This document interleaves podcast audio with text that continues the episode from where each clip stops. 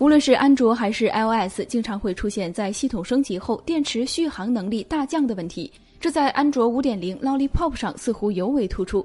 问题到底出现在哪里呢？Google 自己对流量数据的管理不严格，被发现是罪魁祸首之一。在安卓5.0上，如果开启了 2G、3G、4G 移动网络，所有的联网应用都会不停地保持数据连接，消耗电量，除非挨个强制关闭。